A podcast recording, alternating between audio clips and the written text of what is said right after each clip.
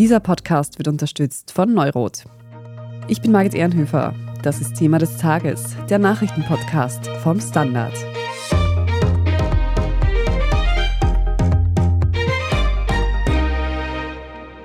Jung, progressiv und vor allem politisch links. Das ist Ellie Schlein, die neue und erste Chefin der italienischen Sozialdemokratie. Gestern Sonntag setzte sich Schlein überraschenderweise bei der öffentlichen Wahl um den Vorsitz der Partito Democratico durch. Von ihren AnhängerInnen wird sie jetzt bereits als Anti-Meloni gefeiert. Sieht so der Kurs aus, mit dem die Sozialdemokratie in Europa wieder an Fahrt gewinnen kann? Wir sprechen heute darüber, wer genau Ellie Schlein ist. Wir fragen nach, inwiefern die neue Oppositionschefin Italiens Politik aufmischen wird. Und wir sehen uns an, ob sich am Beispiel Italiens die mögliche Zukunft der Sozialdemokratie in Europa abzeichnet. Dominik Straub, du berichtest für den Standard aus Italien und von dort hat uns heute schon fast aufgeregt die Meldung erreicht, dass Elli Schlein zur Parteichefin der Sozialdemokraten gewählt wurde. Warum schlägt denn diese Wahl von Elli Schlein so hohe Wellen? Das hat mehrere Gründe. Das eine, ein praktischer ist, dass es halt eine richtige Basisbefragung war, also nicht eine Wahl da in den Parteisektionen. Die gab es zwar vorher auch schon und dort hat nicht sie gewonnen, sondern ihr Gegenkandidat. Aber jetzt war die entscheidende Basisbefragung, da haben über eine Million Wählerinnen und Wähler teilgenommen. Im Grunde genommen konnte jeder Italiener damit machen, der einen Stimmausweis hatte. Aber es richtete sich klar an die Wählerinnen und Wähler des PD, an Sympathisantinnen und Sympathisanten, auch Parteimitglieder. Es war die große Basisbefragung und eben eine Million Leute machen damit. Da sieht man schon, dass das wirklich etwas war, was die Leute interessiert und mobilisiert hat. Und der andere Grund, warum das natürlich schon jetzt ziemlich ja, aufsehenerregend ist, ist natürlich insgesamt ein bisschen die politische Situation in Italien. Ja, man hat eine sehr rechte Regierung und da ist es natürlich dann umso interessanter, wer dann die größte Oppositionspartei führen wird. Du sprichst von der PD, der Vollständigkeit halber sage ich es nochmal dazu. Damit ist natürlich die Partito Democratico, also die italienische Sozialdemokratie gemeint. Die Mehrheit der rund eine Million Teilnehmenden an dieser Befragung hat sich nun eben für Elli Schlein entschieden. Da frage ich mich natürlich, Wer ist denn Ellie Schlein eigentlich? Ich gebe ehrlich zu, bis heute Morgen habe ich diesen Namen noch nicht gekannt. Ellie Schlein ist eine unglaublich interessante Person. Auch was ihre Familie und ihr Leben anbelangt. Ellie Schlein ist Dreifachbürgerin. Sie ist in der Schweiz geboren und aufgewachsen. Sie hat einen amerikanischen Papa, der jüdischen Glaubens ist, und eine italienische Mama und eben hat deswegen drei. Sie ist natürlich in der italienischen Politlandschaft schon eine außergewöhnliche Figur. Sie ist offen bisexuell, sie nimmt pointiert Stellung zu politischen Themen, meistens eben ziemlich links und sie ist 37 Jahre alt. Du sagst schon politisch meistens links. Wie sah denn so Ihre politische Karriere bisher aus? Sie hat schon viel gemacht und die politische Werdegang ist eben wirklich reichhaltig. Also begonnen mit der Politik hat sie schon als Studentin. Sie hat Rechtswissenschaften studiert und dann auch abgeschlossen.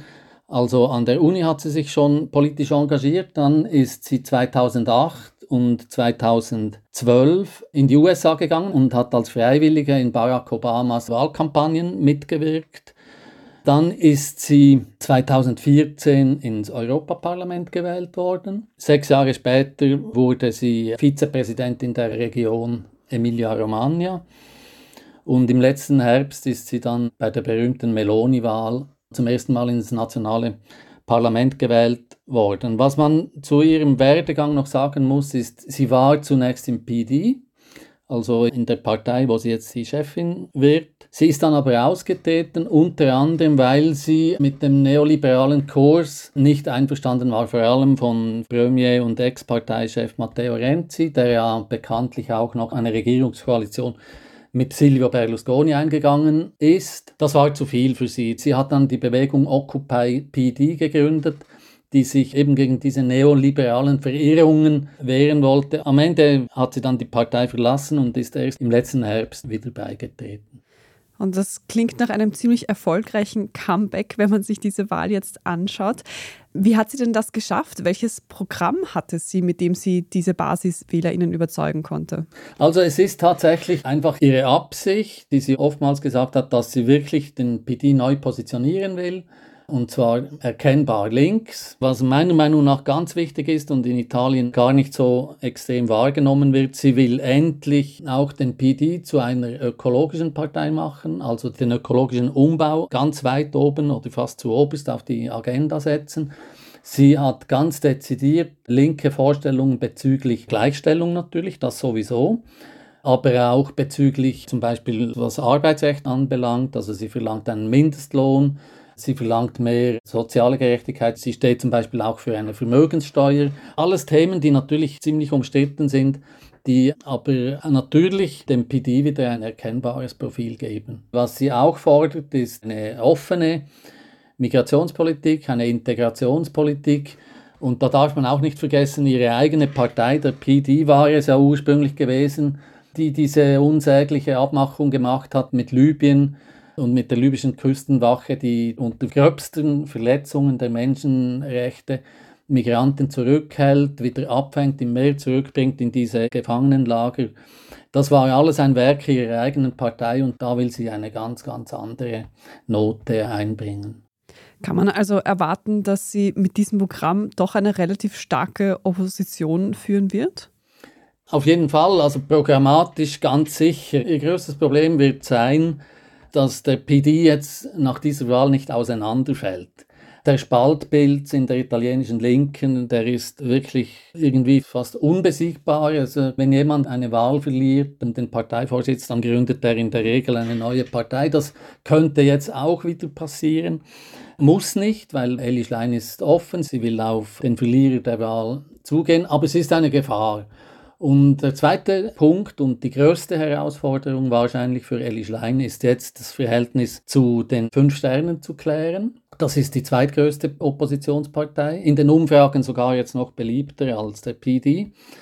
Vor den Parlamentswahlen, als Meloni gewann, konnten sie sich ja nicht einigen auf eine gemeinsame Wahlplattform, was die Wahl von Meloni erst ermöglicht hat. Das darf man auch nicht vergessen. Die linken Parteien und die Mitteparteien haben mehr Stimmen gemacht letzten Herbst als die Meloni-Koalition.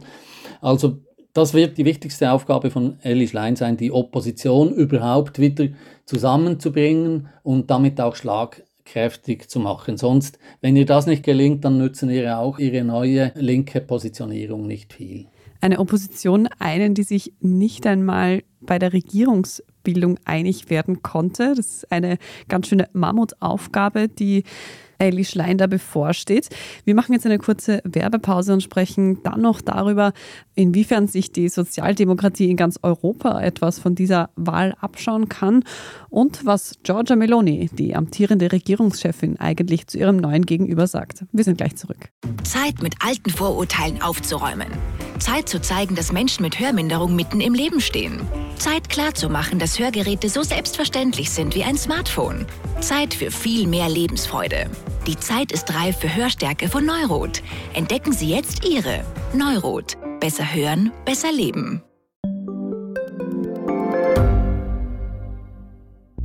Schaffen wir es noch, die Erderhitzung zu stoppen? Wie verändert künstliche Intelligenz unser Leben? Wie werden wir in einer heißeren Welt leben, arbeiten, urlauben? Und wann fahren Autos autonom? Ich bin Alicia Prager. Und ich bin Florian Koch. Um solche und viele weitere Fragen geht es im Podcast Edition Zukunft und Edition Zukunft Klimafragen. Wir sprechen mit Expertinnen und Experten und diskutieren Lösungen für die Welt von morgen. Jeden Freitag gibt es eine neue Folge.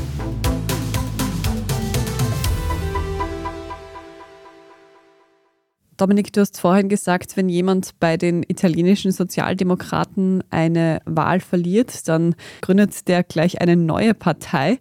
Das klingt nach sehr starken innerparteilichen Konflikten und mit denen sind ja nicht nur die italienischen Sozialdemokraten in Europa beschäftigt, sondern man braucht nur nach Österreich schauen, vergleichen Pamela Rendi-Wagner, Hans-Peter Doskozil, da hat man auch immer wieder Clinch.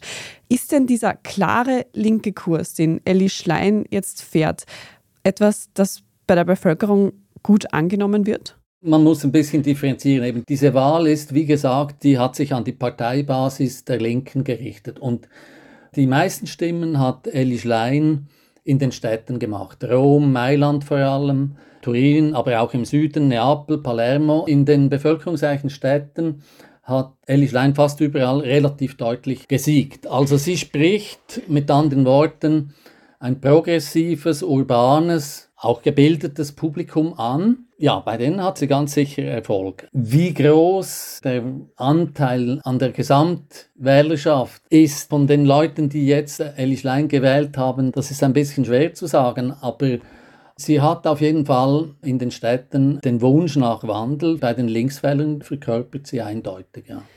Das heißt, man muss auch festhalten, dass das auch gar nicht im Widerspruch steht, dass im Herbst eine rechte Regierung ins Amt gewählt wurde.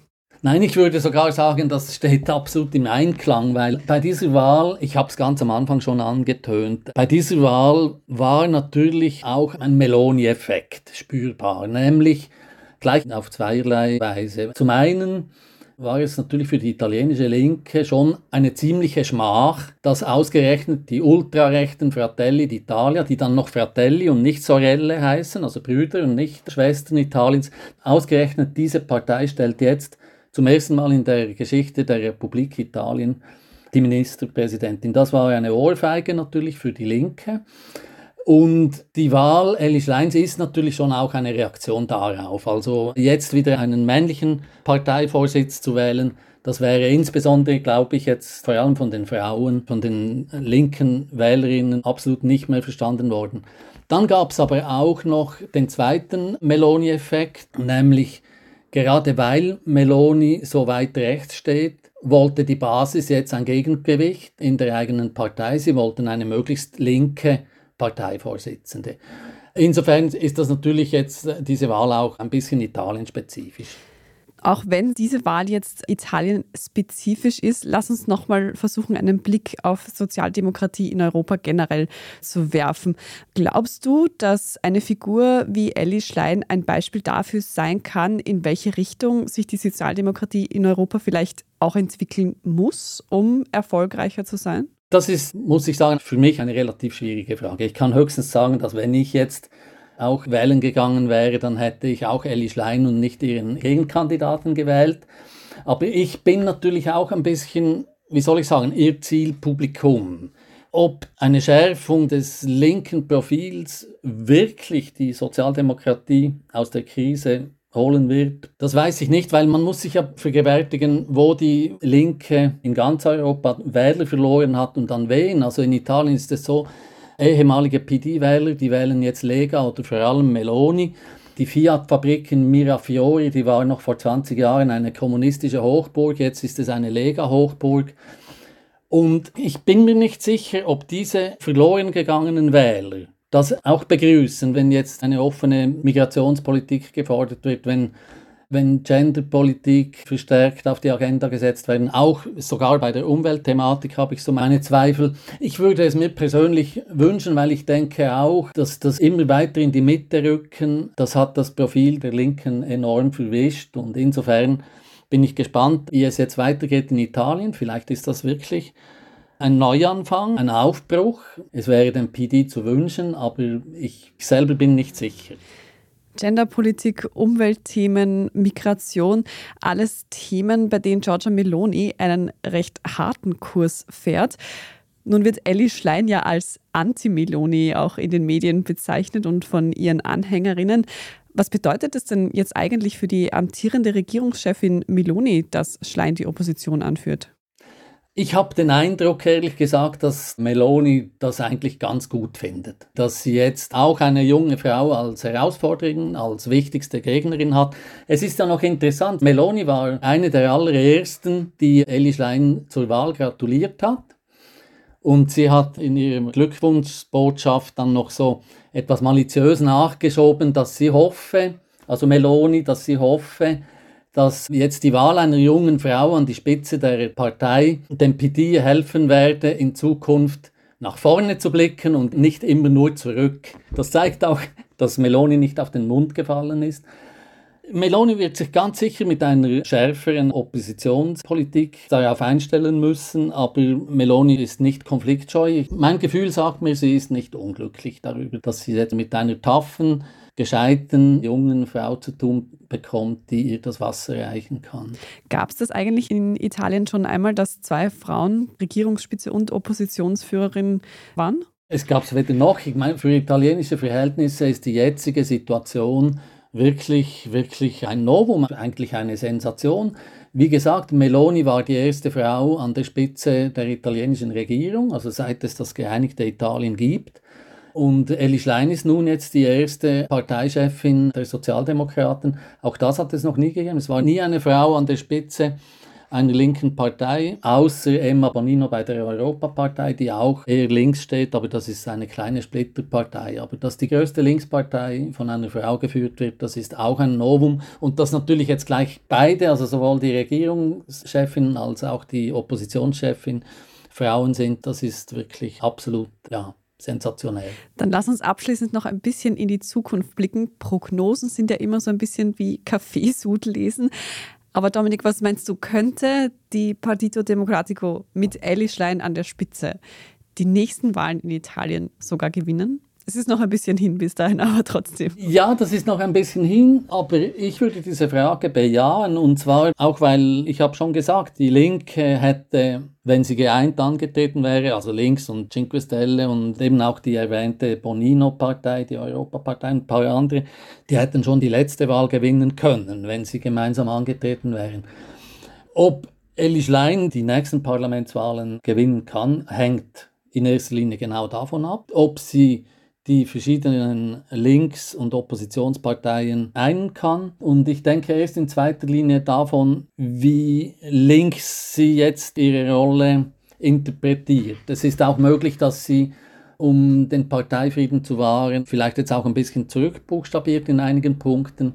Und das ist auch entscheidend für den weiteren Verlauf jetzt der Regierung Meloni. Wichtig ist, dass die Opposition jetzt endlich wieder zusammenfindet, weil bis jetzt hat es eine Opposition schlicht nicht gegeben gegen die Regierung Meloni. Ob diese Wahl von Elli Schlein nun der Anfang vom Ende der Rechtsregierung in Italien sein könnte, das können wir zu dem Zeitpunkt nicht sagen. Jetzt ist sie jedenfalls einmal Parteichefin der Partito Democratico der Sozialdemokraten in Italien. Vielen Dank dir für diese Einschätzungen dazu schon, Dominik Straub. Gerne.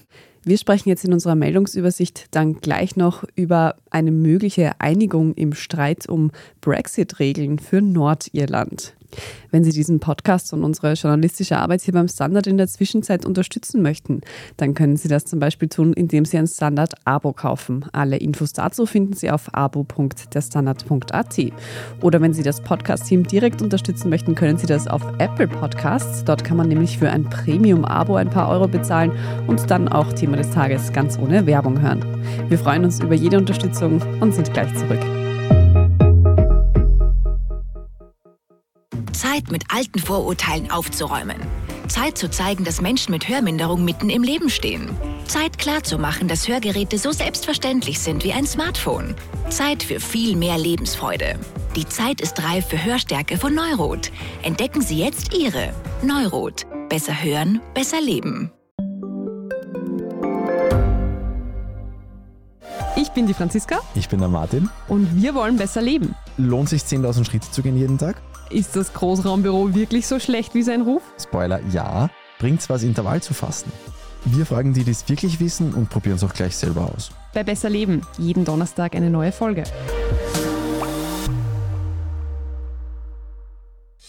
Und hier ist, was Sie heute sonst noch wissen müssen. Erstens. Im Streit um Brexit-Regeln für Nordirland könnte es bald eine Einigung geben. Der britische Premierminister Rishi Sunak trifft heute Montag mit EU-Kommissionspräsidentin Ursula von der Leyen zusammen. Die beiden PolitikerInnen wollten persönlich an praktischen Lösungen für das sogenannte Nordirland-Protokoll arbeiten. Dabei geht es um einen Teil des Vertrages über den britischen EU-Austritt. Dieser sieht vor, dass die Zollgrenze zwischen Großbritannien und der EU in der irischen See verläuft. Damit sollte verhindert werden, dass zwischen dem britischen Nordirland und dem EU-Mitglied Irland Grenzkontrollen stattfinden. Die Kontrollen sorgen aber auch für Probleme im innerbritischen Handel.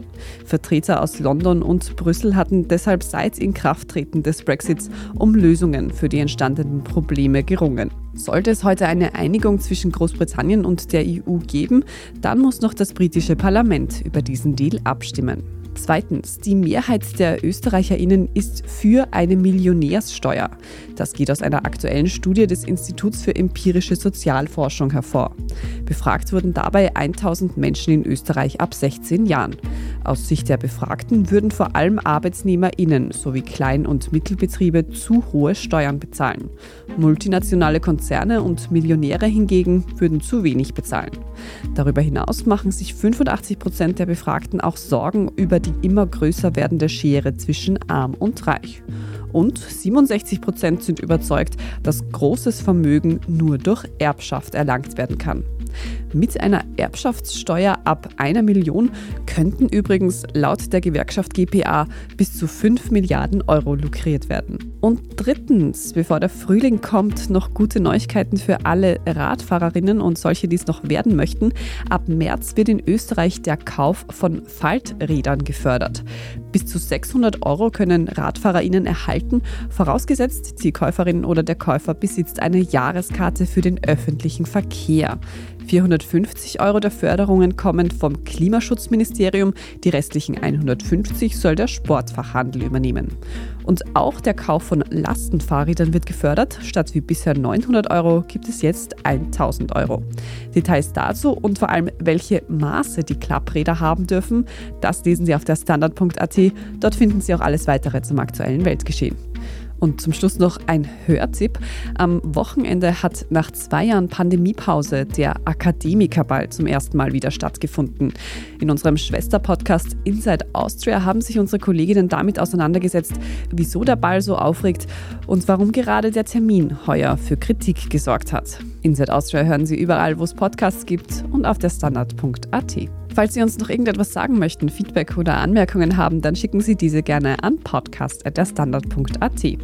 Und wenn Ihnen diese Folge von Thema des Tages gefallen hat, dann abonnieren Sie uns am besten gleich dort, wo Sie Ihre Podcasts am liebsten hören. Und wenn Sie uns darüber hinaus noch unterstützen möchten, dann freuen wir uns über einen netten Kommentar oder eine gute Bewertung. Das hilft nämlich unserer Sichtbarkeit auch auf die Sprünge. Ich bin Margit Ehrenhöfer. Danke fürs Zuhören und bis zum nächsten Mal.